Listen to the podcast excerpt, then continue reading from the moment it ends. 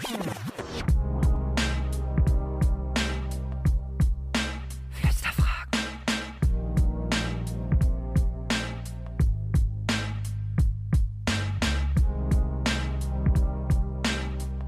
Flüsterfragen, Flüsterfragen.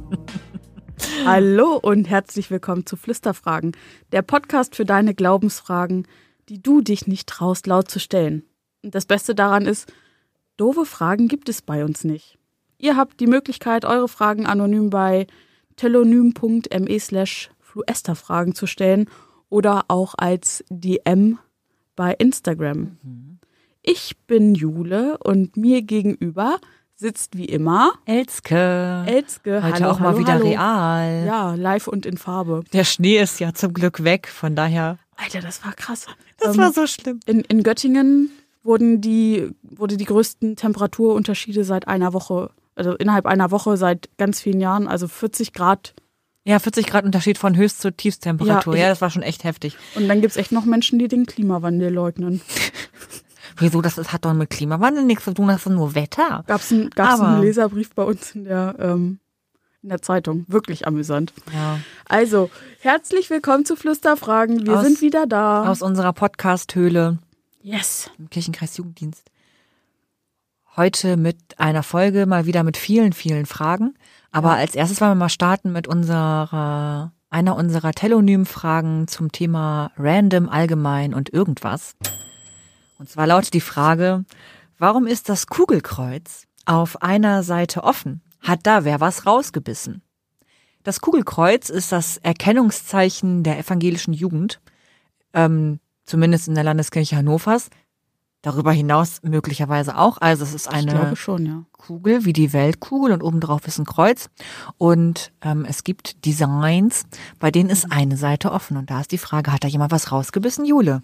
Wer hat den Keks aus der Dose geklaut? Daran muss ich immer so denken. Ja. Ähm, ich weiß es nicht. Also ich finde auch, dass ich glaube, das Wort Kugelkreuz ist mir auch zum ersten Mal im Studium begegnet. Also relativ spät, weil bei uns hieß es immer nur Kreuz auf der Weltkugel. Ja. Was, also es, ja, es ist nur einfach eine andere Bezeichnung, aber ähm, Kugelkreuz finde ich hört sich auch schon so, so crazy an irgendwie.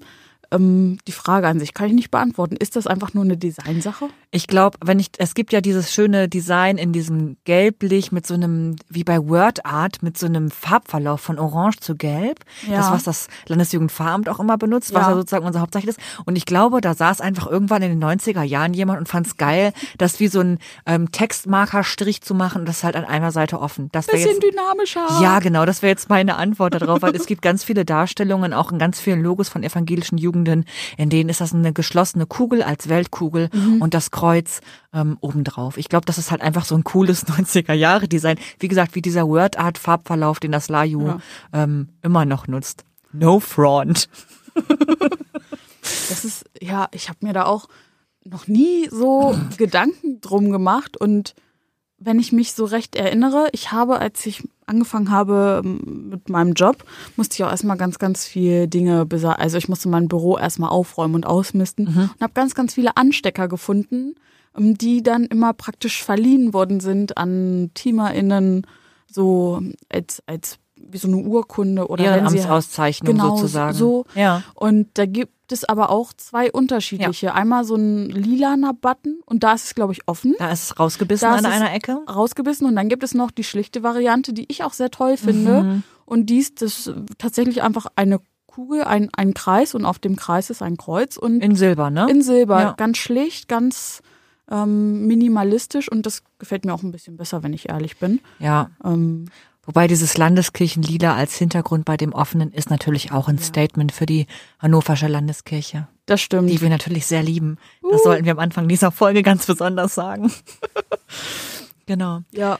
So viel dazu unserer ersten Ich glaube, Frage. das ist, das ist die Antwort auf unsere Frage. Es ist eine Designfrage und was ich auch nochmal ähm, irgendwie sagen möchte, es gibt ähm, evangelische Jugenden in bestimmten Bereichen, die das dann designmäßig auch noch verändern, also es praktisch anpassen. Ich, Ja. ihr, ihr habt, glaube ich, ein Einrad FahrerInnen draus Genau, wir haben gemacht? halt, äh, bei uns ist das Kreuz auf der Weltkugel, das liegt im Grunde nur als Schatten einer einradfahrenden Person, weil wir ja viel Zirkusarbeit machen und das so unser Design ist. Und diese Ja. Person, die auf dem Einrad sitzt, sieht halt auch aus wie das Kreuz auf der Ja. Weltkugel. Das ist so unser Motto, ist dann ja auch evangelische Jugend Hieser, also Hildesheim Saarstedt, bewegt. Ja. Und andere haben, ähm, Und das ist voll langweilig. Wir haben echt nur das, das Kugelding ausgefüllt und, und dann halt wegen Leine Solling so Berge und ein Schluss Stimmt. durch die Mitte. Das ist nicht so cool. ja, aber Bremerhaven hat zum Beispiel, glaube ich, das in Form von einem Seil. Genau. Und Ähm, das finde ich voll schön. Oder ähm, äh, Osterholz-Scharmbeck hat das Motto Moin und das O ist, glaube ich, das Kreuz auf der Weltkugel. Ja. Also es gibt ganz viele verschiedene, es gibt schöne und nicht so schöne. Ja, Ich habe jetzt ein paar tolle genannt gerade. Ja. Aber alle anderen sind bestimmt auch ganz toll. Ich kenne auch lange nicht alle ähm, Logos, das muss man gleich dazu sagen.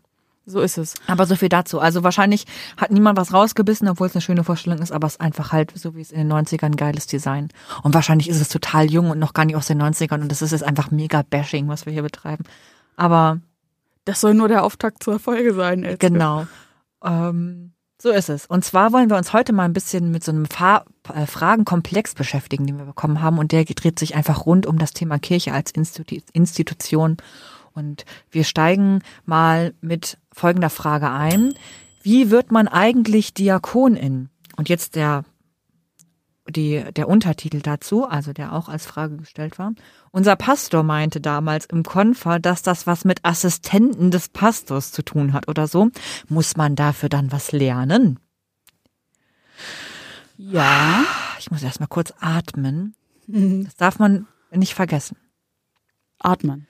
Ja. Ja, Ähm, es ist, ähm, äh, weiß ich nicht, kirchengeschichtlich, keine Ahnung, aber es, es gab eine Zeit, in der DiakonInnen ähm, noch ganz, ganz viel in Kirchengemeinden angestellt worden sind. Und dass es da bestimmt auch Zeiten gab, wo PastorInnen ähm, das tatsächlich auch so gelebt haben, dass es da einfach ein Gefälle zwischen den Berufsgruppen gab, dass da jemand besser und jemand Diakon, Diakone war. Die nicht so, waren halt keine Volltheologen, die das so. ja. Die Zeiten wird es gegeben haben und ich bin froh, dass die Zeiten mittlerweile weniger sind. Weniger also ich möchte sagen, das gibt es, vorbei? das Genau. gibt es immer noch. Es gibt immer noch so, äh, lass mal zusammen eine Konferfahrt vorbereiten und Pastorin XY sagt, ja, ähm, ich mache den Inhalt, du kümmerst dich ums Material, du bist ja Diakonin. Das gibt es immer noch. Ja. Ähm, das ist so ein Bild, was irgendwie alt war und äh, immer noch ein bisschen da ist, aber grundsätzlich ist es so, dass Diakonin sein ähm, gebunden ist an ein Studium bei uns in der Hannoverschen Landeskirche. Und zwar studiert man Religionspädagogik, einen Bachelorstudiengang an der, in unserem Fall jetzt Hochschule Hannover. Es gibt noch ganz viele andere ähm, Hochschulen, Ausbildungsstätten. Ausbildungsstätten. Es gibt auch ähm, andere Schulen, die keine Hochschule, Hochschulen sind, an denen man das studieren oder lernen kann. Auf jeden Fall ist es ein Voll-Bachelor-Studiengang und hinterher wird man in der Hannoverschen Landeskirche dann eingesegnet in den Dienst einer Diakonin, eines Diakons. Genau. Und es ist tatsächlich so, ich glaube, der Begriff wird oftmals auch verwechselt. Also man darf da auch ähm, nicht vergessen, dass ja auch jede Landeskirche nochmal eigene Sprachen hat. Ja. Ähnlich wird unser Beruf auch Gemeindepädagogin genannt, Ja. ähm, Jugendreferentin. Ähm, das sind alles Bezeichnungen von Menschen, die eigentlich den gleichen Job machen wie wir, aber eben an einem anderen Ort mit anderem Arbeitgeber in, ähm, in, in anderen Strukturen. Ja. Und ähm, ich weiß zum Beispiel, dass Diakon im katholischen Sinne gesprochen ähm, einfach auch nur ein, ein zum Dienst in der Kirche geweihter Mann ist, der tatsächlich Helfer ist von Priestern und Bischöfen und da praktisch rechte Hand ist und da Seelsorgeaufgaben mit übernimmt und aber eben kein Priester und kein Bischof ist und deswegen ja auch einfach nicht so angesehen im, Ja. im Rang und im Amt ist wie jetzt die anderen. Das wird dieser Aussage nochmal irgendwie ein bisschen, kommt ja nochmal näher, ne? dass Diakoninnen Assistentinnen des, des Pfarramtes sind sozusagen. Aber Ja. in der evangelischen Landeskirche ist das anders. Wir haben, wie gesagt, Religionspädagogik studiert. Das ist ein sehr stark pädagogisch geprägtes Studium und ähm, religionspädagogisch ähm, geprägtes Studium, im Gegensatz zum Beispiel zu einem Theologiestudium, wo es fast zu groß, also fast ausschließlich hätte ich jetzt gesagt, um Sprachen und Bibelkunde mhm. und Theologie im ursprünglichen Sinne, sage ich jetzt mal, geht. Das haben wir im Religionspädagogikstudium natürlich auch, aber halt in keinem Maße so, also wirklich in gar keinem Maße ja. so wie in einem Theologiestudium.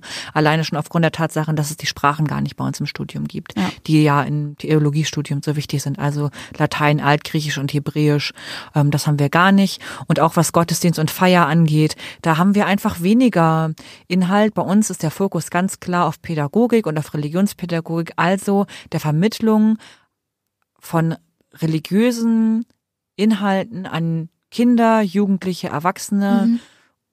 Genau, und da geht's halt vor allem um pädagogischen, also so vielleicht auch sozialarbeiterischen, sozialpädagogischen Fokus. Bei Jule und mir ist es zum Beispiel so, dass wir in Hannover die Möglichkeit haben, ähm, Religionspädagogik und soziale Arbeit gemeinsam zu studieren. Das sind dann acht Semester, die man studiert und dann sind wir also beide ähm, staatlich anerkannte Sozialarbeiterinnen und halt jetzt ähm, kirchlich anerkannte Religionspädagoginnen und Diakoninnen ähm, für die Landeskirche Hannovers. Ja, also es, es gibt halt ein riesiges Portfolio von dem, was wir auch arbeiten können und dürfen. Das darf man auch nicht vergessen. Ja. Ähm, also nur weil man Diakonin ist, heißt das nicht, dass man automatisch Jugendarbeit macht, wie wir beide das machen. Genau. Sondern es gibt auch viele meiner ehemaligen KommilitonInnen, die jetzt im Bereich von Kindergärten, Kitas, Erwachsenenbildung. Erwachsenenbildung im Beratungsstellen. Genau. Stimmt, Seniorenarbeit auch. Also ganz, ganz viele Möglichkeiten. Genau, sehr breites Feld. Ähm, aber als Assistentin von PastorInnen absolut nicht, nicht denkbar, sondern eigenständiger Beruf, der in der Kirche eine ganz hohe Relevanz hat. Ähm, vor allem auch aus unserer Sicht, weil wir selber auch als Diakonen arbeiten. Ich glaube, uns ist das schon auch ein wichtiges Arbeitsfeld, weil es sich doch auch schon, schon stark unterscheidet, ob ich jetzt rein theologisch in der Lage bin, irgendwelche Sachen ähm, inhaltlich rüberzubringen oder ob ich auch pädagogisch auf eine Zielgruppe angemessen bestimmte Didaktiken, Techniken, ja. Methoden anwenden kann, um einfach Glauben nahezubringen. Und das ist einfach unser Steckenpferd. Ja. Das muss man einfach so sagen. Ja. Genau. So viel dazu, wie wird man eigentlich Diakonin? Kommen wir zur nächsten Frage. Ähm, beziehungsweise da hatten, haben wir jetzt drei Fragen. Das ist jetzt so ein das riesen Block Alle, irgendwie. Alles in eins. Da müsst ihr jetzt durch, wenn mm, ihr das mhm. hört. Ja. Und zwar war einmal die Frage, darf man als Christin oder Mensch, der in der Kirche arbeitet, die Institution blöd finden? Und wofür braucht es die Kirche eigentlich? Die Kirche hat so viel Schlimmes gemacht in der Geschichte. An Gott glauben und die Bibel lesen kann ich auch ohne Kirche. Gemeinschaft finde ich auch zum Beispiel in der Freiwilligen Feuerwehr und da tue ich auch noch was Gutes. Also, warum Kirche? Und als dritte Frage aus dem Blog, könnt ihr es verstehen, wenn Leute beruflich oder privat der Kirche den Rücken zudrehen?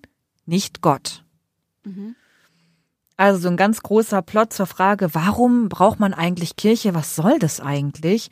Ähm, finden wir nicht auch woanders Möglichkeiten, uns einzubringen und Gemeinschaft zu erleben. Ja, und die Frage, die ich dahinter vor allem höre, ist so der Unterschied zwischen Kirche, also wie man Kirche sieht, Kirche als große Institution, als Verwaltungsapparat, als auch Arbeitgeberin ähm, und Kirche als gleichgenutzter Begriff zu Glaubensgemeinschaft und ja, Gemeinschaft im Allgemeinen. Und das ist schon irgendwie spannend und ich finde es ähm, auch spannend für Menschen, die eben nicht darin arbeiten und Kirche praktisch nur als, also wir, wir sind jetzt beide so darin gefangen in diesen Fragen, weil wir beide in Kirche arbeiten. Ähm, wir mögen unsere Jobs auch wirklich. Das sagen wir an dieser Stelle auch nochmal. Triggerwarnung für genau. ArbeitgeberInnen. Genau. Fühlt euch nicht getriggert. Nein. Vielleicht sagen wir auch ein paar kritische Sachen jetzt gleich. Aber ich finde das überhaupt gar nicht schlimm. Ähm, genau. Ja. Also ich finde auch, wie du sagst, es ist ein Unterschied einfach, der sich hier in den Fragen auftut zwischen Glauben, also Religiosität und Kirche als Einrichtung. Mhm. Und vielleicht können wir ja erstmal auf diesen ersten Teil gucken, also Kirche als Institution. Darf man die blöd finden? Ja. Jetzt findest du Kirche als Institution blöd? Ich finde ganz viel bei Kirche als Institution, also was heißt ganz viel? Ich finde einige Sachen bei Kirche als Institution blöd. Mhm. Das ist einfach so. Ja. Ich finde aber auch mindestens genauso viele Sachen bei Kirche als Institution gut. Ja. Und ähm, da gehen wir jetzt vielleicht mal ein bisschen näher drauf ein. Blöd finde ich zum Beispiel, dass wir so Strukturen haben, in denen bestimmte Berufsgruppen, bestimmte Jobs einfach nicht offenbart werden. Also weil wir zum Beispiel Diakoninnen sind, kommen wir in manche Gremien nicht rein, können wir bestimmte Funktionsstellen nicht einnehmen. Damit möchte ich nicht sagen, dass ich plötzlich als Pastorin irgendwo angestellt werden will. Oh, darum geht es nicht. Aber um Dinge, die schon meinen Kompetenzbereich umfassen. Ich werde niemals beispielsweise eine leitende ähm, religionspädagogische Stelle im Landeskirchenamt bekommen, weil das ausschließlich von PastorInnen besetzt wird. Ähm, und das hat einfach mit der beruflichen Qualifikation zu tun. Und äh, das finde ich richtig, richtig, richtig. Ähm, mir fehlt gerade kein unflätiges Wort ein. richtig ärgerlich, ähm, dass das halt einfach TheologInnen bei uns in der Kirche vorbehalten ist. Genauso in unseren kircheneigenen Gremien, Kirchenkreissynode oder Kirchenkreisvorstand, da haben Diakoninnen nicht per se einfach ähm, auch einen Platz, so wie andere Berufsgruppen das haben, also PastorInnen.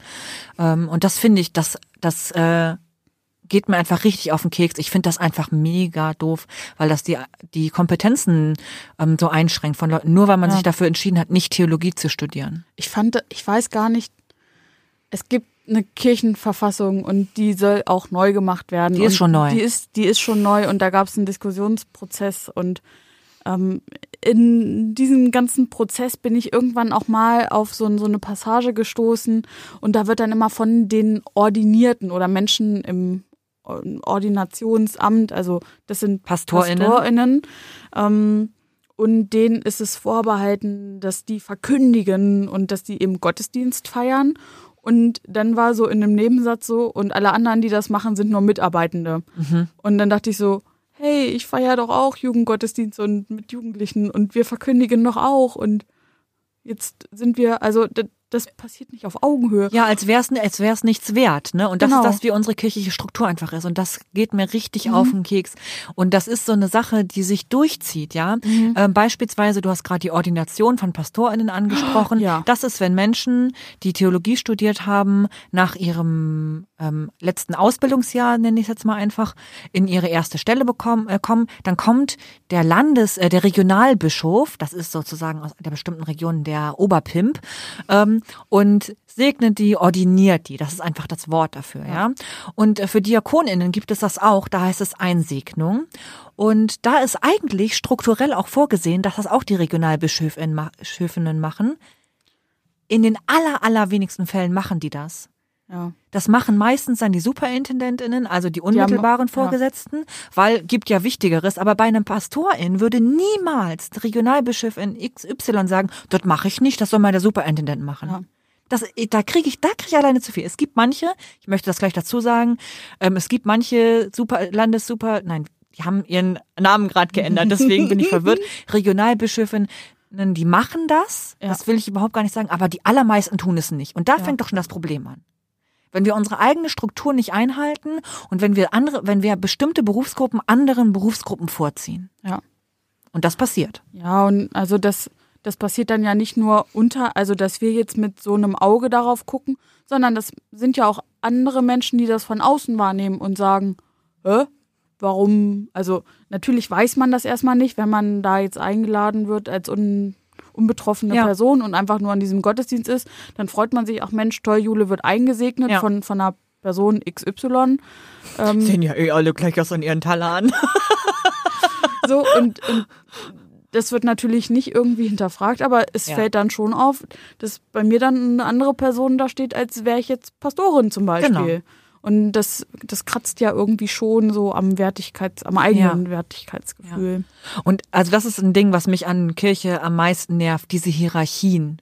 Ja. ähm, die natürlich auf der ganz großen Ebene da sind, aber genauso, wenn es PastorInnen, KollegInnen oder bestimmt auch andere BerufskollegInnen gibt, aber ich habe es von PastorInnen halt schon erlebt, die dann beispielsweise die Kompetenz ihrer KirchenmusikerInnen, die hauptamtlich arbeiten, nicht wahrnehmen und denen vorschreiben wollen, welche Lieder gespielt werden, wo ich so denke, du hast jemanden, der die hat Kirchenmusik studiert. Der Job, die Kompetenz dieser Person ist es, dieses krasse ähm, Musikinstrument Orgel zu spielen und zu wissen, zu welchem ähm, Predigtext, zu welcher Kirchenjahreszeit, Ja. welche Lieder passen. Und du als nicht Kirchenmusik studierender Mensch willst den Leuten aber ihre eigene Kompetenz streitig machen, weil du dich für den dickeren Pimp hältst. Das geht mir gegen den Strich. Aber so machen wir das. So krümelt hier der Keks. Jetzt geht's richtig. Ich bin on fire schon wieder. Ich wollte gerade sagen, würdet ihr sie jetzt sehen, wären Flammen in ihren Augen. Ich bin ja, also, meine Rolle in allen Bereichen, in allen Gruppen ist immer die Störenfrieden. Weil ich ganz, ich weiß nicht, ob wir das am Anfang unserer Podcast-Geschichten machen, ich habe ein ganz, ganz großes Problem mit Ungerechtigkeit. Ja. Und ich finde es einfach super ungerecht. So. So. Und deswegen muss ich sagen, und ich möchte nochmal sagen, ich mag meinen Job.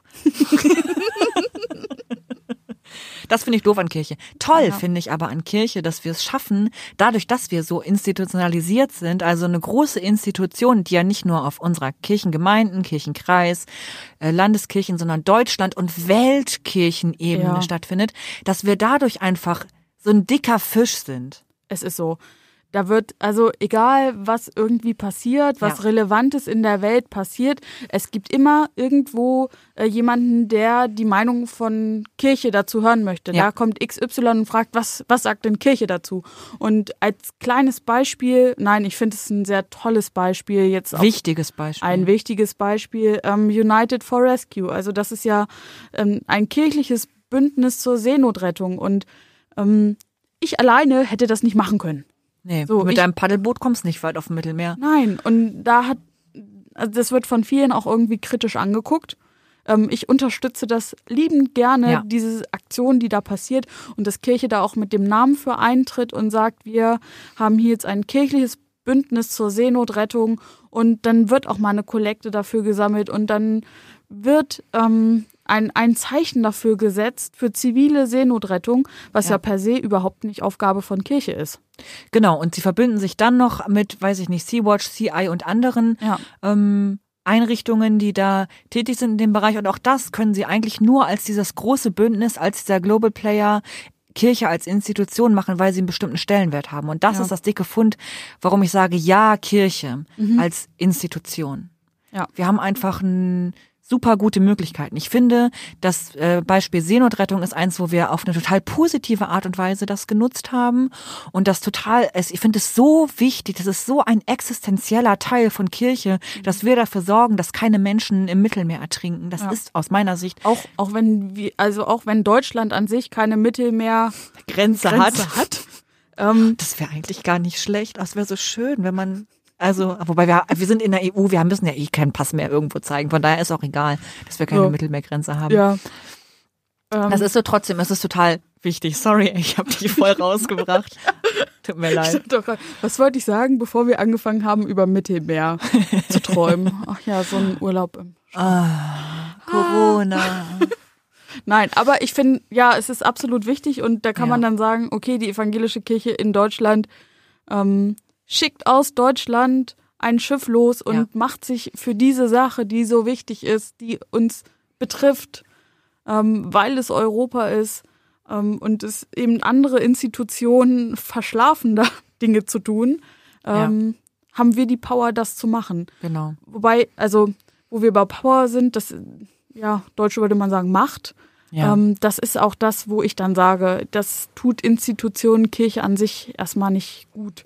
Dass es gewisse Machtstrukturen gibt, ähm, die auch so genutzt werden und die nicht. Meinst du negativ, sozusagen Ja. Macht als negativen Begriff? Ja, ja, das. Hast du da ein ähm, Beispiel? Nicht so ein schön wie jetzt irgendwie. Wie Ja, nee, für mich wäre das absolut ein Negativbeispiel. Wir haben ja hier auch in einer Frage stehen, ne, die Kirche hat so viel Negatives gemacht in der Ges Geschichte. Ja. Wenn wir uns diese ganzen, also wir Kreuz- fangen mal an bei Kreuzzüge? Kreuzzüge, ja? Also ich Ja. gehe jetzt nicht näher auf die Kreuzzüge ein, aber zu als Institution sozusagen, ja, zu behaupten, wir sind hier ähm, halt der dickste Fisch, wir zeigen euch, wie das lang geht und Schwertkriege und Leute zu köpfen, die halt nicht der eigenen Meinung sind. instrumentalisiert. Völlige Religion und Glauben, Christentum, das Kreuz so instrumentalisiert zu haben, absolutes No-Go, macht mega ausgeübt. Wenn wir uns die ganzen Missbrauchsskandale angucken, die es in der, also sowohl in der evangelischen Kirche, aber auch in der katholischen Kirche gibt. What the freak? Das kann ja wohl nicht angehen. Wie kann man Macht so missbrauchen den Schwächsten gegenüber? Und das ist so ein krasses Armutszeugnis und auch, wie wenig immer noch Kirche offensiv und offen daran arbeitet, das aufzuarbeiten Ja. es wird immer mehr. Wir haben in der evangelischen Kirche gibt es auch so eine ähm, Handreichung jetzt, wie wir damit umgehen und dass wir Kindesschutzkonzepte und so weiter haben, sondern das wird gerade mega gepusht. Das finde ich super gut. Aber das kommt 20 Jahre mindestens zu spät, 30, 40, 50 Jahre zu spät. Ja. So, das hätte Das- schon das längst da sein Kind müssen. ist im Brunnen gefallen. Genau. Und es liegt da schon Das- länger. ja. Es liegt schon länger am Brunnen. Und jetzt fangen wir mal langsam an. Das ist richtig krass. Ja. Da wird so Macht missbraucht und da wird so weggeguckt und ähm, so viel Haltitei und mal eben dann streicheln wir das irgendwie äh, ein bisschen weg und drücken da ein bisschen Tränen weg und dann muss alles wieder gut sein. Das kann Kirche auch und das ist beschissen. Ja. So, und das, das merke ich auch, dass viele Sachen einfach unter dem Deckmantel der Brüderlichkeit und christlichen Nächstenliebe, mh, ist, ist hier was geschehen? Nein, hier ist nichts Genau. geschehen. Das- Bloß nicht drüber sprechen. Ja. Ey, es, es ist einfach, das ist halt dann dieses Negative. Wie ein, Man muss aber auch dazu sagen, es sind ja oft bestimmte Gruppen und einzelne Personen, die diese Macht ausüben, ja, oder diese Macht so ausnutzen. Wenn wir an diese Ja. Missbrauchsgeschichten denken, das sind ja in der Regel, so wie ich das jedenfalls höre, ähm, ja nicht, ich sag mal so, es ist ja kein dienstangewiesener Missbrauch, der da stattfindet, sondern es sind einzelne Personen, die ihre Machtstellung, die sie innehaben, ausnutzen und anderen Menschen negativ gegenüber reagieren bzw. agieren. Ja, aktuellstes Beispiel, der Mensch ist jetzt auch vor einigen Tagen zurückgetreten, ganz in der Nähe, so zwischen uns. In Sesen gab es jemanden, einen, oh, jetzt will ich es nicht falsch bezeichnen, eine Person, eine kirchlich relevante Person, Okay, ähm, mal wieder an mir vorbeigegangen. die ähm, hat sich jetzt als Impfdrängler erwiesen und wurde dafür sehr doll. Ha, vorgedrängelt oder was? Hat gesagt, ich bin 80 oder wie? Nee, hat gesagt, ich bin hier Altenheim und äh, Seelsorge und ähm, hier, hier ist mein Oberarm, haut mal rein. Und ähm, ja, Ach, da, krass. da wurde er ganz, ganz doll für kritisiert und hat dann jetzt gesagt, ich trete von allen, ähm, also das ist aus der Nachbarlandeskirche, ich trete von all meinen Pflichten, Ämtern und allem zurück, um mich selbst und meine Familie zu schützen. Ach Weil krass. so viel Kritik gekommen ist. Ja, ich kann es verstehen. Es wird ja immer wieder diskutiert und das kann ich auch ein Stück hören. Viele KollegInnen, die ich habe, gehen halt in die Seniorenheime und sind da total. Ähm, es ist natürlich ein ta- totales Risiko, da wird über darüber diskutiert, aber Vordrängeln geht gar nicht. Ganz im Nein. Ernst, auch beim Bäcker nicht übrigens. Ja, möchte ich mal kurz sagen. Auch an der Wurstbude nicht. Auch nicht. Nein, Vordrängeln ist doof. Ja. Außer, wer darf sich vordrängeln? Hm. Warte, darf sich jemand vordrängeln? Vielleicht ein kleines Kind, wenn es niedlich lächelt, dann lässt man, dann darf sich vordrängeln. Ja, oder sch- also schreiende Kinder hätte ich jetzt auch immer vorgelassen. Nee, wollte ich gerade was Böses sagen. Damit sie aufhören zu schreien. Geh einfach bitte. Ja, So, ähm, also das zum Negativen auch von, ja, von zum, Kirche. zum ne? Negativen. Und also wofür braucht man also Kirche? Wir brauchen Kirche, dass wir stark als Gemeinschaft einfach miteinander sein können und das, weil wir viel erreichen können dadurch, dass wir verbunden sind miteinander und dass es eine grundsätzliche Idee gibt und dass wir halt sagen können, wir haben halt eine Leitung, es gibt einen Leitfaden sozusagen, nach dem wir agieren und wir haben verschiedene Gremienstrukturen und die arbeiten miteinander zusammen und sind aufeinander abgestimmt und dadurch haben wir diese Weltmacht. Power. Es ist einfach so. Ja. Es gibt den Lutherischen Weltbund. Ähm, das ist halt, da sind alle lutherischen Kirchen der Welt unter, miteinander vereinigt. Und da gibt es einfach auf der Welt ein ganz großes, große Macht sozusagen die Kirche hat und ganz viele Möglichkeiten. Ich finde, an vielen Stellen schöpft sie das nicht aus ähm, und macht da auch halt Sachen, wo man halt sagen könnte, hm, kann man lieber lassen, sollte man nicht so machen, ist vielleicht nicht im Ursinne, aber ähm, an sich ist das ganz gut. Und ich finde trotzdem, man darf sich auch in der Freiwilligen Feuerwehr engagieren, wenn man äh, Das auch geht zur Kirche gehört. ne? Das kann man, das kann man auch machen. Da kann man erstmal sich im Sonntagsgottesdienst schön beim Abendmahl ein Weinchen reinzischen und dann geht man zur Freiwilligen Feuerwehr und da gibt's dann nochmal ein Mineralwasser oder so zum, Eine Bratwurst. zum, zum Neutralisieren. Genau. Ja, Man muss aber auch sagen, nochmal, entschuldige, um so ein bisschen ähm, kritisch zu sehen. Ich glaube tatsächlich, dass diese Fragen, ne, ob man auch der Kirche den Rücken kehren kann und so, ähm, total brennend gerade sind. Die Mitgliederzahlen der Kirche sinken rapide ab. Irgendwie haben wir in den nächsten, äh, in zehn Jahren sozusagen Rückgang von 20 Prozent. Das heißt, in 30 Jahren hätten wir theoretisch einen Rückgang von 60 Prozent. Und damit wäre es, ist Kirche ja schon fast egalisiert. Ja. Ähm, man muss aber auch sagen, wären wir ein Wirtschaftsunternehmen beispielsweise, auch bei den ganzen Problemen, die Kirche so hat, hätte man schon längst mal Peter Zwegert geholt. Nee, also ich glaube, der wäre schon über, ich glaube, wir hätten schon Insolvenz angemeldet. Meinst du, wir hätten schon, okay, ich hätte, ich hätte noch Peter Zwegert eine Chance gegeben, dass er einmal kurz guckt, was streichen wir eigentlich raus? Das wär so Und weißt, spannend. Weißt, ja, weißt du, was der als erstes machen würde? Rate mal. Also erstmal wird er seine Flipchart-Tafel aufbauen. Ja, dann einmal kurz noch den Edding anlecken, ob er auch funktioniert. Okay, und dann? Dann so eine Bestandsaufnahme machen. Ja, und was würde er sagen, was muss weg? Ähm, ja, was muss denn weg? Ja, das, was teuer ist, oder? Was ist das? Das Dienstauto des Landesbischofs? Das ist, glaube ich, Peanuts. Ja. Was meinst du, was würde er wegstreichen? Also was sinnvoll zu streichen ist? Ja. Die Sonntagsgottesdienste. Ja, okay. Ich glaube, es würde noch viel weitergehen, weil die kosten, kosten ja theoretisch jetzt nicht das Geld. Der würde einfach die Gebäude streichen. Auch gut. Weg mit diesen ganzen Kirchen, die uralt sind, die man nicht sanieren darf aus historisch relevanten Gründen, wo es schweinekalt ist, wo wir aber bestimmte Temperaturen drin haben müssen, weil da ja so wichtige Orgeln drin stehen. Da habe ich jetzt einen Brief von meiner Kirchengemeinde bekommen, weil die, also die, die Kirche steht ja auf so einem ehemaligen Burgkomplex Mhm. und der Kirchengemeinde gehören einfach alle Gebäude auf diesem Burgkomplex. oh krass. Und es ist so viel und das das Ja. ist alles verfallen und wow. Und ja, die, also das ist viel zu viel Fläche. Das kann man, wie, wie will man das finanzieren? Vor allem, wenn die Gelder ja auch weniger werden. Ja, genau. Und du darfst die, wie gesagt, alle auch alle nicht Wärme sanieren. Dann würde er wahrscheinlich also als erstes mal die viele Kirchgebäude, die Ja. nicht den, ähm, den aktuellen Emissionswerten entsprechend streichen, ähm, muss man auch sagen, viele auch in, sind ja in Innenstadtlage, könnte man wunderbar InvestorInnen ähm, veräußern und würde da super Millionen, Milliarden an Geld für auch. bekommen. Oder man kann auch einfach sie vielleicht umnutzen und vielleicht doch mal darüber nachdenken, wie weit man dieses historische erhalten bleiben müssen ausdehnen kann, um trotzdem zukunftsrelevant zu sein. Weil ich glaube, die Kirche muss eine ganz, ganz, ganz, ganz dolle Transformation durchmachen, damit sie überhaupt noch relevant hat. Ich finde das total traurig, ähm, finde das aber auf der anderen Seite auch gut. Ich glaube, es birgt ganz viele Chancen. Unser Problem ist aber, dass wir das nicht schaffen, weil wir halt, das ist das Negative von diesem großen Apparat, so ein Riesenapparat sind. Und weil da so viele ähm, Menschen sitzen, die für die die Zukunft in 30, 40, 50 Jahren nicht mehr da ist. Man traut sich das gar nicht so öffentlich zu sagen. Wir machen das jetzt aber trotzdem, weil es ja, also ja, wir können den Teufel an die Wand malen. Er wird halt kommen. Ja, es ist so. Wir müssen da echt ganz, ganz viel umdenken. Wir müssen wegkommen von diesen Kirchengemeinden, die an, ähm, an, an ein, oder von den PastorInnen, die an eine bestimmte Kirche, also jede Kirche hat ein Dorf, umgekehrt. Jedes Dorf hat eine Kirche. Davon müssen wir einfach wegkommen, einfach nur von diesem Kirchturm denken. Wenn man sich mal überlegt, du hattest es eben schon mit den Sonntagsgottesdiensten gesagt, in der Hannoverschen Landeskirche ist es ungefähr so, dass man für 3500 Gemeindeglieder, also Menschen, die sagen, ich bin evangelisch, ähm, Die auch dafür bezahlen? Genau, ungefähr, ja, Rentnerinnen zählen da ja auch zu und Jugendliche auch, also hm, bezahlen Ja. tun sie dann ja auch nicht. Ähm, dafür bekommt man ungefähr eine Pfarrstelle. 3500 Menschen.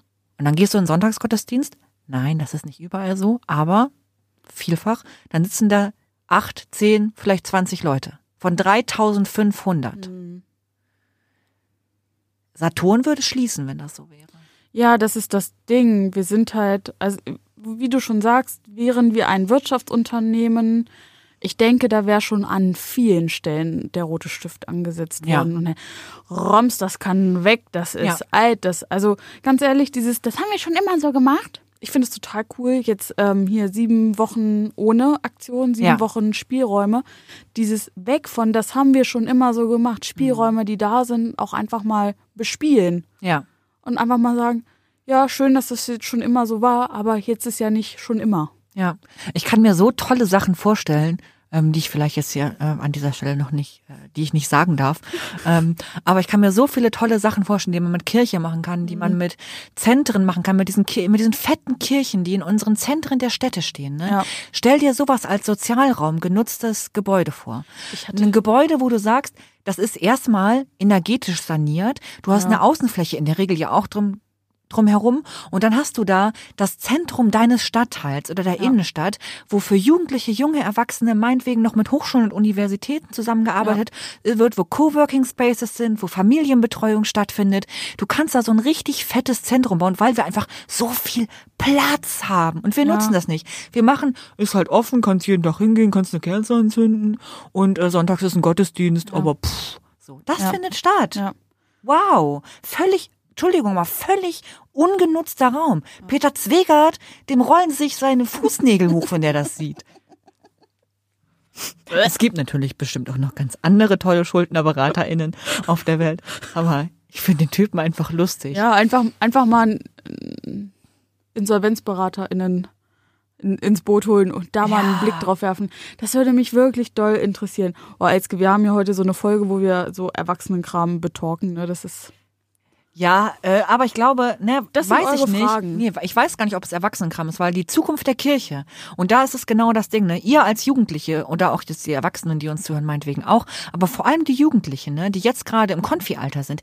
Ihr seid diejenigen, die dafür sorgen können, dass die Kirche weiter besteht und in Zukunft anders ist. Und so ist, dass ihr sagt, da will ich sein, da finde ich meinen Glauben. Und da kann ich meinen Glauben leben. Denn jeder Mensch, ob nun christlich oder nicht christlich oder auch atheistisch, jeder Mensch glaubt an irgendetwas. Und damit meine ich nicht glaubt an irgendeinen Gott, sondern glaubt an irgendetwas. Und wir als Kirche, als Glaubensgemeinschaft, als Christinnen, als Christinnen haben die Möglichkeit, Antworten zu geben und da, und da zu sein für Auf, Menschen. Genau, auf Fragen des Lebens. Total. Und So. das nutzen wir so wenig. Und ihr als junge Menschen, die uns hört, habt die Möglichkeit, euch in eurer Gemeinde einzubringen, euch in eurem Kirchenkreis einzubringen, in der evangelischen Jugend einzubringen und da mal richtig schön auf die Kacke zu hauen und Ja. mal zu fragen, was soll das hier eigentlich alles? Das müssen wir anders machen. Es geht so nicht weiter. Ja. Und das ist eure Chance. So, und da, das ist dann, also so verstehe ich auch unseren Job. Ich bin da immer so ein bisschen so, da zerbreche ich mir immer den Kopf, weil ich habe im Moment viel Kontakt zu Jugendlichen, die da auch Bock drauf haben. Ja. Die 16, 17, 18, meinetwegen auch 19, 20 sind, die sagen, ich habe Bock, mich zu engagieren, mich da einzubringen, meine Ideen ähm, gehört zu werden. Und die dann aber sagen, und dann sitze ich da und dann reden zwei Stunden irgendwelche Leute über Geld und dann soll ich abstimmen. Ja, und es ist langweilig. äh, Und es ist so unnötig. Es ist Ja, unnötig. das sind, und da Das- scheitern wir wieder an den Strukturen, die wir vor zehn Minuten schon für Kacke befunden Genau, da haben. können wir dann noch mal kurz auf die letzte Frage von diesem Blog einmal kommen. Ne? Kann, können wir verstehen, dass manche Leute beruflich oder privat der Kirche den Rücken zu wenden? Ja, weil es mühsam ist, immer weiter zu kämpfen, weil es gefühlt ein Fass ohne Boden ist, weil du als einzelne Person kaum etwas ausrichten kannst. Ja. Und wenn du ähm, innovative Ideen hast, erstmal über so viele Hürden springen musst. Und deswegen kann ich das total verstehen, wenn Leute sagen, da habe ich keinen Bock drauf. Ganz ehrlich, ich bin ähm, in den Endzwanzigern. Sage ich so, wie es ist. Ich bin ja noch keine 30. So. Ich habe viele, Ich bin auch Ähm, nicht 30. ich habe viele FreundInnen im, im ähnlichen Alter, die jetzt, weiß ich nicht, seit drei, vier, fünf Jahren das erste Mal nach dem Studium Geld verdienen. Wirklich viel Geld verdienen Ja. können. Ich habe Freunde, die sind wirklich gut verdienende Menschen. Ja. So, die kriegen ihre Abrechnung, sehen da die Kirchensteuern drauf und sagen, was? Wofür bezahle ich das denn? Ja. Ich habe doch da nichts von. Ja. Und das ist halt so das Ding. Natürlich hat man erstmal nicht im Blick, okay, davon wird Seelsorge bezahlt, davon werden Kitas, ähm, Diakonie. Diakoniegeschichten mitfinanziert, wo man sagt, okay, das ist irgendwie so eine, so eine solidarische Geschichte, Ja. gesellschaftlich irgendwie voll fein. Großteil davon sind, glaube ich, auch Gebäude ähm, und Personalkosten. Ja. Aber ich kann es auch verstehen, wenn man dann sagt, ja, aber ich habe doch hier vor Ort nichts. Ich bin irgendwie Anfang 30 und alles, was ich von Kirche vielleicht noch möchte, ist irgendwann mal verheiratet und am Ende des Lebens beerdigt werden. aber den Preis, den ich dafür zahle, der ist mir zu hoch. Ja, genau. Du hast halt so lange was, ähm, so lange bis du konfirmiert bist. Dann, wenn du Glück hast, es gibt eine evangelische Jugend, hast Ja. du noch ein paar Jahre was. Und dann hast du erst wieder was, wenn du selber Kinder hast. Ja. Weil dann kannst du wieder einen Krabbel-Gottesdienst äh, oder so ein Ja. Gebumsel machen und dann geht das Zahnrad halt wieder los. Aber für diese Zwischenzeit Ende 20 bis Mitte 30 oder auch Menschen, die halt vielleicht einfach gar keine Kinder wollen, voll legitim so, Ja. ähm, für die gibt es nichts. Ja, und, die werden, sind so die starke Kraft einfach, die sich einbringen können und die was bewegen können. Und wir können sie einfach nicht, nicht halten, weil wir nichts für sie vorhalten, weil wir in unserem alten, staubigen, muffigen Sumpf drin sind. Ich kenne, Ah, ich habe mich schon wieder so, Entschuldigung, ich bin schon wieder so ausgelaugt. dass Ich muss gleich aber eine Stunde schlafen. also ich kenne Menschen, die haben in einer kirchlichen Einrichtung, kirchlichen Kindergarten gearbeitet ähm, als Erzieherin. Die mussten in der Kirche bleiben für die Arbeit. Ja, Hätten sonst, sonst wäre ich ausgetreten. ja. Es ist so. So, und ich kann es halt absolut verstehen. So, Drama. das kann ich den Menschen auch nicht übel nehmen. Ja. Also, da sage ich dann, also, weil es eben die Menschen gibt in meinem Umfeld, die dann fragen, du, was passiert denn da eigentlich? So, es gibt aber auch das andere Beispiel so, die sagen dann, hey, ich bin jetzt hier umgezogen und so äh, habe erstmal so ein, so ein Begrüßungspaket von der Gemeinde bekommen auf eine spritzige Zeit mit ähm, so einer Prickelbrausetütchen dazu, ne? Ähm, und haben sich halt total gefreut, auch wenn sie sonst mit Kirche nichts zu tun haben, haben mir das aber rückgemeldet. Äh, was habe ich denn mit irgendeiner Kirchengemeinde in Süddeutschland zu tun? Ja. Original gar nichts. Aber so diese positive Außenwirkung, ähm, die sieht man ja auch nicht oft. Das Und stimmt. davon brauchst einfach mehr. Kirche braucht ein besseres Angebotsspektrum. Ja. So für, für äh, Altersgruppen, die gerade noch nicht im Fokus sind und ein besseres äh, Marketing. Ja, und muss sich auch anderen Berufsgruppen Gruppen gegenüber mehr öffnen. Also Diakoninnen haben ganz viele Skills. Du musst auch mal über Sozialpädagoginnen mehr nachdenken, Kulturwissenschaftlerinnen und so weiter und so fort, Ja. die einfach in bestimmten Reichen, Bereichen so viel Know-how haben, ähm, dass wir einfach benötigen. Ja. So. Wollen wir mal zur letzten Frage aus diesem Blog kommen? Ja. Ähm, was würdet ihr sagen, sind Vorteile und oder auch Nachteile äh, von Kirche als Arbeitgeberin? Also ich habe jetzt im vergangenen Jahr gemerkt, dass ich mich in meinem Job total sicher gefühlt habe. Ja. Also ich hatte jetzt nicht, ich hatte, ich hatte, ich hatte nicht, nie an keiner Stelle das Gefühl, ich werde jetzt von meinem Arbeitgeber, von meiner Arbeitgeberin alleine gelassen. Ähm, sowohl finanziell als auch ähm, im, im Inhaltlich Gefühl auf Genau. der emotionalen Ebene. Ja. ja, ich finde auch, das ist ein massiver Vorteil, den wir haben. Das sehen wir in dieser Krise jetzt. Ne?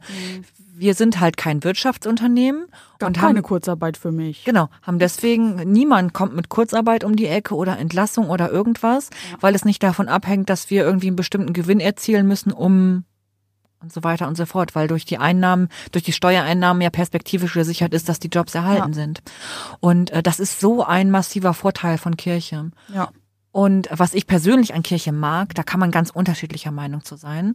Das Kir die Kirche hat ja ein besonderes Arbeitsrecht, in dem nicht gestreikt werden darf, was viel, was ich verstehen kann, wenn Leute das negativ finden. Aber Kirche hat dafür ein anderes System und sagt nämlich, wir sind nämlich eine Gemeinschaft und brauchen gar keinen Arbeitskampf, Streik in dem Sinne, sondern wir sprechen über die Bedürfnisse und versuchen gemeinschaftlich ähm, im Gespräch miteinander die Bedürfnisse von allen zu befriedigen.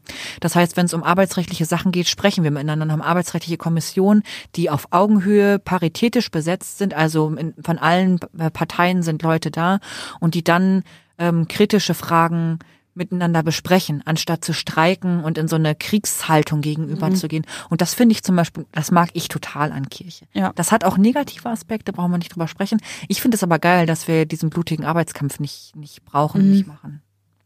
Ja. Aber das ist so mein Vorteil. Ja, und also, wenn man jetzt mal guckt, ich habe keine Zahlen, damit will ich auch niemanden langweilen, aber Kirche ist Eins ja, ist eine Zahl. aber auf jeden Fall, Kirche ist eins riesiger Arbeitgeber in, Von Größe her. ja, also es gibt unfassbar viele Ja. Menschen, die in, für, mit Kirche arbeiten ähm, und wo es bestimmt auch an, an vielen Stellen einfach ähm, Vorzüge gibt. Ich finde, ein weiterer Vorteil jetzt zum Beispiel meines Arbeitsfeldes, und bei dir ist es genauso, wird es sein, in der Jugendarbeit haben wir, wir sind halt für Jugendarbeit angestellt. Punkt. Wir haben vielleicht so ein bisschen Fokus, der auf unserer, der nochmal beschrieben ist, aber wir haben die totale Freiheit in der Ausgestaltung unserer Arbeit. Wenn ich sage, ich möchte eine Ja. ähm, Freizeit in den Sommerferien nach ähm, mit dem Ruderboot nach Rügen machen, ähm, dann kann ich das planen und machen. Und wenn sich Leute anmelden, dann kann ich das machen. Ich habe da, also wir haben total Freiheit in unserem Job. Ja. Und ähm, wir haben ganz viele Möglichkeiten, sehr nah bei den Menschen zu sein und haben keine Stechuhr. Das ist vielleicht auch wieder das Negative, dass unsere Arbeitszeit nicht so eng erfasst wird. Aber wir haben halt auch ich nicht eben dieses, für das Ding hast du so und so lange Zeit, da muss das fertig sein, ansonsten ist es durch, sondern wir arbeiten mit Menschen. Ich kann mir Zeit nehmen, mit Jugendlichen mich zu, ähm, zu treffen, mit ihnen Zeit zu verbringen, sie zu begleiten und ähm, kann meinen ganz eigenen Fokus setzen. Und das finde ich ist ein totaler Vorteil Genau, auch es von ist- Kirche als Es Arbeitgeberin. ist nicht so wie bei einem Pflegedienst, wo du Ja. pro Patientin 15 Minuten hast, um Liegt aber halt auch am Arbeitsfeld, ne, muss man Genau, sagen. Also weil ja. im Pflegedienst gibt's ja auch kirchlich, ist Das es halt nicht so cool. so, aber das ist Ja. so ein Arbeitsfeldding, das ist schon ein Vorteil, den wir Ja. haben. Da glaube ich, ist es vielleicht auch in anderen Bereichen, die mit Jugendarbeit zu tun haben, ein bisschen anders. Wir haben unfassbare Freiheit in unserem. Job. Ja. Ähm, genau, Nachteil ist für mich wirklich dieses ähm, Gefühl, immer ähm, zu rotieren und so wenig zu erreichen. Also so, so wenig ähm, Ertrag zu haben, was das große Ganze angeht, ne, von dem ich, Ja. über das ich eben so gemeckert habe. Ähm, wie gesagt, ich bin ein Mensch, die total auf Gerechtigkeit aus ist und darauf aus ist, dass es irgendwie allen Leuten gut geht. Und da arbeite ich mich schon manchmal ganz schön doll dran ab. Und das ist für mich ziemlich häufig eine wirklich starke ähm, psychische Belastung. Ja. Dass ich einfach ähm, merke, ich rotiere und arbeite und spreche an und bin halt meine, habe eine Rolle als Störenfriedin, aber es trägt so wenig aus. ja. Ähm, das finde ich manchmal ein Nachteil, was halt mit dieser Größe der Arbeitgeberin zusammenhängt. Ja. Aber alles in allem überwiegen offensichtlich die Vorteile, denn äh, Jule und ich sind ja auch Sozialarbeiterin, wir könnten ja theoretisch auch woanders Wir arbeiten. könnten woanders. Äh, es ist so. Ja, es ist so. Wir könnten woanders, aber wir Also falls, falls uns jemand abwerben möchte. Ihr müsst uns schon echt ein richtig gutes Angebot Das machen, Angebot, Freunde. das äh, liebe Leute. Also hier muss man aber so, ne? Also da muss man aber Nee. schon richtig mal auf die Kacke hauen. Ganz Unter ehrlich. 60.000 im Jahr machen wir es nicht. netto. Äh, Selbstverständlich. Ich bitte dich. naja. Ich muss jetzt Ähm, gerade erst mal überlegen, wie viel ich eigentlich verdiene und ob jetzt 60.000 viel oder Ähm, das wäre auch brutto viel, Jule. Okay. Also jedenfalls für uns. Das ich- ist, nee, für andere ist es nicht viel. Für andere ist es nicht viel, aber für Ja. uns wäre das schon echt, das wäre nochmal um einiges mehr, als wir jetzt kriegen. Das wären so 20, 25.000 mehr, als wir jetzt Okay. haben. Pi mal Daumen. Vielleicht Ich- auch nur 15.000 mehr. Jeder Mensch kann im Internet nachgucken, wie viel was wir wirklich verdienen. Das ja. ist so. Wir haben, werden nach. Tarif bezahlt. Das Ja. ist jetzt kein Geheimnis. Da brauchen, können wir ganz offen drüber sein. Ähm, ich bin übrigens Steuerklasse 1. Ach, nee, stimmt gar nicht. Vier. Aber das ist wie eins. Ich, Ähm, ich bin eins, oder? Ja, du bist eins. ich bin eins. Ja, ja. Genau. Ähm, so viel dazu. Ich glaube, wir haben jetzt ewig lange schon ich darüber gucke gerade auf die Uhr und, und denkst so, wir müssen los. wir ploppen die Augen aus Wir sollten zwischendurch mal eine Pinkelpause einfügen. Aber statt Pinkelpause haben wir jetzt alle Fragen beantwortet. Ja, wir haben alle Fragen beantwortet. Wir hoffen, ihr habt da ähm, so einen äh, mega Abriss jetzt von uns bekommen und wenn ihr danach flüstern wollt, dann könnt ihr das total gerne tun. Tretet uns auf die Füße, wenn ihr hier mit Aussagen nicht zufrieden seid. Es sei denn, ihr seid, Ihr seid unsere Arbeitgeberin. Dann tretet uns bitte nicht auf die Füße. Das ist nicht böse gemeint. Nein. Ich glaube, ganz im Ernst, alles, was wir hier gesagt haben, würden sie genauso unterschreiben, weil es war einfach Real Talk. Mhm. Und es war aber so. Ja. Punkt. Es ist einfach Punkt. real. Ähm, wo wir gerade nachgeflüstert kurz schon mal hatten. Wir haben wieder nichts nachgeflüstertes heute. Ihr wollt nicht mit uns sprechen. Na gut. irgendwie, das, ich sag mal so, das enttäuscht mich auch ein bisschen. Aber wir haben dafür was anderes, nämlich unsere Lieblingsrubrik. Yay, wer ist es? Das war voll der Frischstart von mir. Aber das macht nichts. Das, das war jetzt ähm, einfach übereinander auch. Ja, Das, war so ein bisschen Einfach mal was Layering. ja. Bei Wer ist es? spielen wir das Spiel Wer ist es? ähm, Well. ich ich werde schon gaga. Ich Aber wir sind heute irgendwie ganz komisch drauf, Jule, kann das sein? Das, das ist man darf man darf in diesen Zeiten auch mal komisch drauf sein. Oh, ich kann auch nicht mehr ganz, weißt du, was ich jetzt kürzlich gedacht habe? Als letzten Sonntag sind wir spazieren gegangen. Und ich habe gedacht, weißt du, worauf ich jetzt Bock hätte? Ich möchte mich in einen Café setzen, Latte Macchiato trinken und so ein Stück Mandarinschmandtorte essen. Und zugucken, wie Leute an mir vorbeigehen und sagen, "Oh, was hat die denn für eine kurze Hose an? Meine Güte, mit der Frisur jetzt noch. Die Friseure haben doch schon wieder geöffnet. Ich hatte voll Bock, so ähm, zu sitzen, Leute einfach anzugucken Ja. und ähm, so ein schönes, nicht von mir selbst gemachtes, sondern serviertes Stück Torte zu essen und Latte Macchiato. Also wer mir eine Freude machen möchte, ich hätte gerne ein Stück Mandarin-Schmandtorte und Latte Macchiato. Schön. So. Zurück zu Wer ist es? Ja. In unserer Rubrik Wer ist es? habe ich heute eine Person mit. Ich habe heute eine Person mitgebracht, oder? Ist das so? Ja, ich habe letztes Mal nämlich ähm, Naomi mitgebracht. So. Und ich habe Elzke eine Person mitgebracht und Elzke muss in klassischer Wer ist es Manier erraten, Ja. wen ich ihr mitgebracht habe. Das ist auch gar nicht so Und- schwer. So viele Menschen gibt es nämlich in der Bibel gar nicht. Nö. Also es geht ausschließlich um Menschen aus der Bibel. Das Und, hätte man dazu sagen können. Ähm, Jule darf nur Ja oder Nein sagen. Das heißt, ich kann jetzt nicht fragen, wer ist es und sie muss mir eine Antwort geben. Und bevor es losgeht, sage ich vor allem noch eins. Let's get it to Rambo. Let's get it to Rambo. Ja, ähm, genau, meine Frage. Ähm, ist das eine Person aus dem Neuen Testament? Jupp. Also, ja. Okay, da kenne ich mich kenn ich ja noch weniger Leute tatsächlich als im Alten Testament. Ne? Ich kenne mich im Alten Testament ja irgendwie besser aus. Ähm, außer aus dem Neuen Testament kenne ich diesen einen Typen. Weißt du, er hat so Latschen an. Den hatten wir schon. Stimmt. Ähm. oh Gott, was ist denn gerade los? Wir haben, haben gerade irgendwie so ein bisschen, vielleicht ist in unserer Podcast-Höhle nicht genug Durchzug. Ähm, okay, aus dem Neuen Testament eine Person. Ähm, ähm, ist diese Person männlich? Ja. Aha. Und ist diese Person jünger von Jesus? Ja. Okay. Ähm, ja. Ja. Vanja, weißt du, was war so ein schöner Witz dazu? Wer war der erste Verkehrssünder? Jesus mit seinen zwölf Anhängern. Der ist von meinem Papa. mein Papa kann ganz viele schlechte Sprüche und so Witze. Aber ich, also ich, Entschuldigung. Ähm, vielleicht habe ich die. Ich, wow. Wir gehen erst mal von einem Jahr aus. okay. Ähm, hat diese Person ähm, ist diese Person zusammen mit Jesus auf einem Berg beziehungsweise im Garten? Vielleicht ist die Antwort auch doch nein. Oh shit. Äh, nein. Äh, nein. Also Nein, da auf jeden Fall nicht. Also Nein. es ist nicht Judas zum Beispiel. Nein. Also, wobei, wenn ich, wenn, wenn äh, die Antwort auf die Jünger äh, so undeutlich ist und Judas wäre richtig gewesen, dann wäre das echt richtig traurig. Ähm, okay, also ein Mensch aus dem Neuen Testament, möglicherweise ist diese Person einer der zwölf Jünger ähm, von Jesus. Ähm, ist diese Person, taucht sie in der Bibel auf vor allem sozusagen, kennt man sie nachdem Jesus schon gestorben ist? ja. Okay, das heißt, ist sie das eine, einer von den Menschen, die Jesus begegnen, nachdem er auferstanden ist? Also es ist ja so, dass er einmal äh, den Ladies begegnet, Ja. aber auch noch irgendwie so, ich glaube, ein, zwei, drei Boys. Die, Emmaus Geschichte. Hm, genau. Mhm. Ähm, da gehört er zu diesen Menschen. Nein. Warte mal, ähm, hat die Person denn überhaupt wirklich was mit Jesus sozusagen? Ach so, wir wissen ja nicht, ob sie Anhängerin ist, äh, Anhänger ist. Hm, das ist schwierig. Ist diese Person selber dafür verantwortlich, dass bestimmte Bücher in der Bibel geschrieben wurden? Also hat diese Person Briefe geschrieben oder Ja.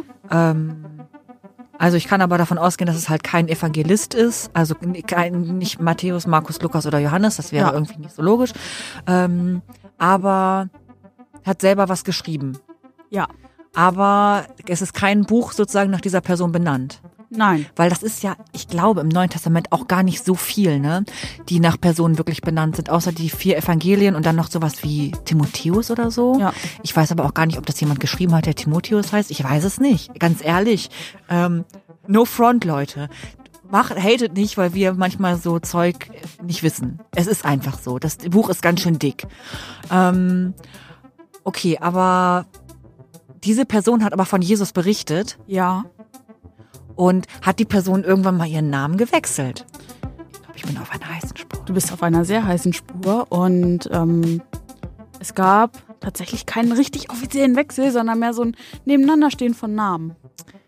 Ja, aber, also Aber ja. bis zu einem gewissen Zeitpunkt wurde die Person auf jeden Fall, ähm, ich sag, ich mach jetzt mal einfach, wurde die Ja. Person bis zu einem gewissen Zeitpunkt Saulus genannt und dann Paulus. Ja, Oh wow. du hast ihn aber Saulus erraten. war kein Jünger von Jesus. War's nicht, ne? Nee, nein. So. Oder? Oh Gott, nein, war es nicht. Ja, da, da, die, mit dieser Frage beschäftige ich mich in meinem Kopf und nebenbei mit dem Handy schon seit drei Minuten. Und? Nein, äh, ich bin selbst zu blöd, Ecosia zu benutzen. Ja, aber du kannst, hättest doch einfach jetzt mal äh, googeln können, wie die Jünger von Jesus heißen. Ja, und das habe ich auch gemacht. Und dann, da war so viel Text, da stand nicht einfach nur eine Liste. Und dann gab es ja auch noch so, dis- diskutiert wird das und der, die Person sagt das. Okay. Der, erzähl doch mal was von Paulus. Genau, Paulus, du hast es gerade schon Der gesagt. hat ja zum Beispiel, Entschuldigung, aber zum Beispiel den, äh, äh, die Briefe an die Gemeinde in Korinth hat Paulus, werden Paulus zugeschrieben, ne? genau, Und da kommt ja auch mein Konfirmationsspruch her. Und auch dem, äh, den Römerbrief, der ist auch von Paulus. genau.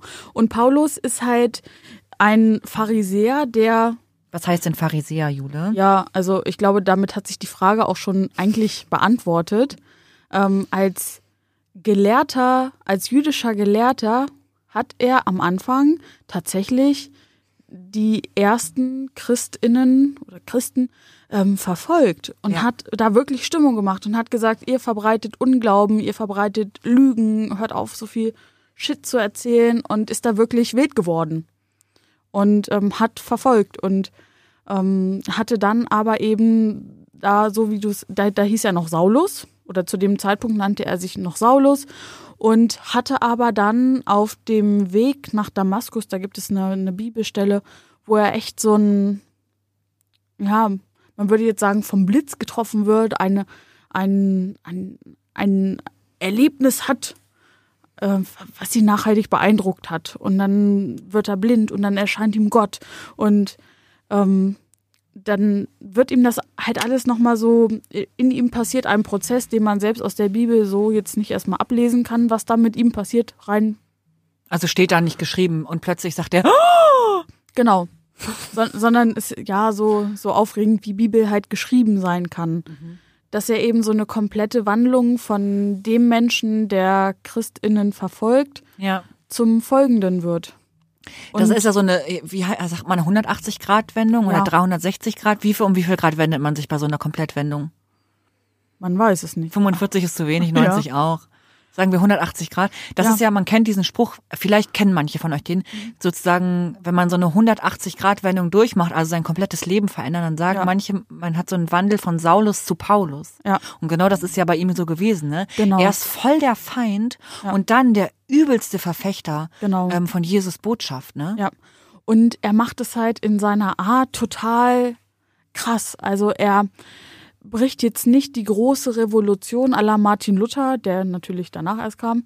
Ähm, aber er macht es eben, er, er geht in die Städte und passt sich immer so ein bisschen den Menschen an, so nach dem Motto, ähm, was, was bewegt die Menschen hier, hat immer so ein bisschen gefühlt, was bewegt die Menschen hier und wie kann ich die gute Botschaft, das Evangelium und von Jesus Christus äh, erzählen, ohne den Menschen hier jetzt so, so, so ein zu konfrontieren, sondern er hat es immer auf so eine ganz charmante Art und Weise gemacht und hat da echt irgendwie ähm, die Gemeinden, an die er dann alle geschrieben hat, äh, Korinth und Rom, ähm, Galata, äh, da hat er ja so viel ähm, Geschichten erzählt Mhm. und auch so überzeugend einfach gehandelt, dass er gesagt hat, ey Leute, das ist hier echt ähm, das Ding, was, was gut ist und hat sich echt auf Reise begeben und ist gereist von A nach B und er hatte ja jetzt, also es war ja jetzt nicht irgendwie, er steigt in sein Tesla und düst los, sondern es waren ja echt immer beschwerliche Reisen und er hat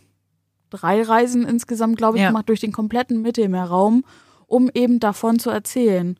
Und da war es auch nicht so, dass er irgendwie Bankkonto voll hatte und los geht, sondern immer so am Existenzminimum und das aber in Kauf genommen hat, um eben von Jesus zu erzählen. Aber ist Paulus nicht auch irgendwie so eine Figur, die echt sehr kontrovers diskutiert wird, weil der ja auch schon echt so mega konservative Ja. ähm, Bereiche sehr stark unterstützt, sage ich jetzt Ja, mal. Ne? also wenn man, also der Römerbrief, wenn man da mal in die Anfänge guckt, das ist ja, Naja, zum Beispiel auch, wenn wir jetzt in die katholische Kirche, soweit ich das weiß, Ja. das Zölibat zum Beispiel geht ja auch auf Paulus zurück, der halt sagte, ähm, dass Verheiratetsein im Grunde genommen von Gott ablenkt und dass das nicht Ja. der Weg ist für einen Christenmenschen, Genau. vor allem nicht für einen gelehrten Christenmenschen. Das heißt, wenn du sowas sein willst, wenn deine Gabe es ist, Priesterin zu sein, dann hast du gefälligst unverheiratet und kinderlos zu sein, was bedeutet auch, dass du das Zölibat leben musst, also halt keinen keinen Geschlechtsverkehr haben darfst.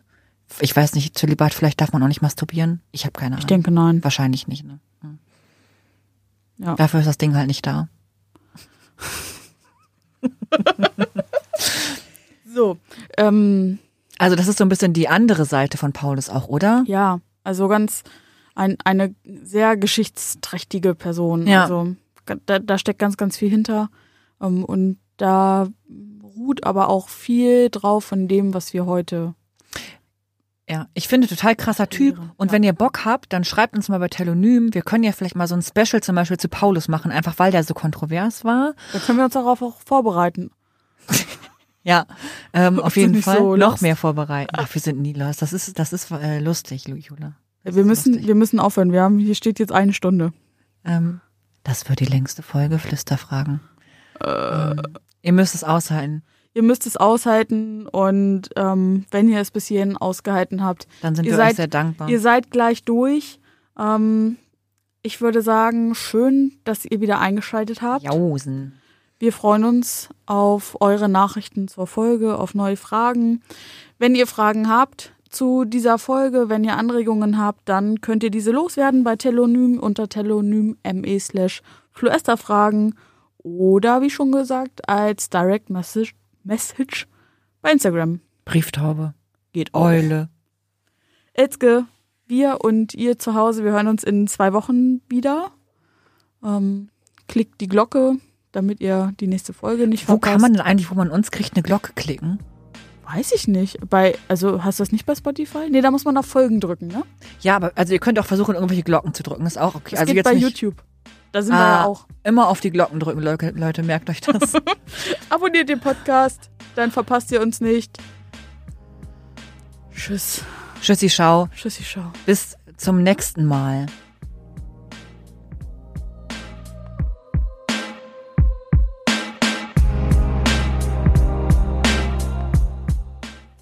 Dieser Podcast ist ein Teil von Yeet,